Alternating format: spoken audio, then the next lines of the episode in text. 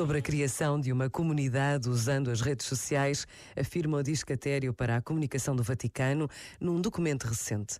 A promoção de um sentido de comunidade inclui a atenção a valores compartilhados, experiências, esperanças, tristezas, alegrias, humor e até piadas que por si só podem tornar-se pontos de encontro para as pessoas nos espaços digitais.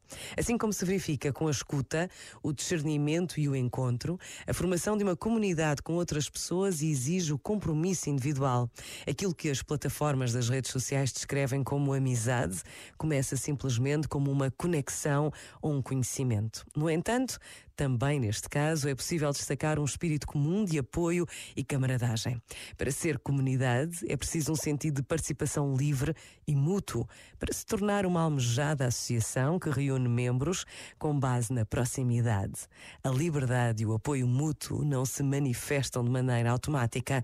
Para formar comunidade, o trabalho de cura e reconciliação é muitas vezes o primeiro passo a dar ao longo do caminho.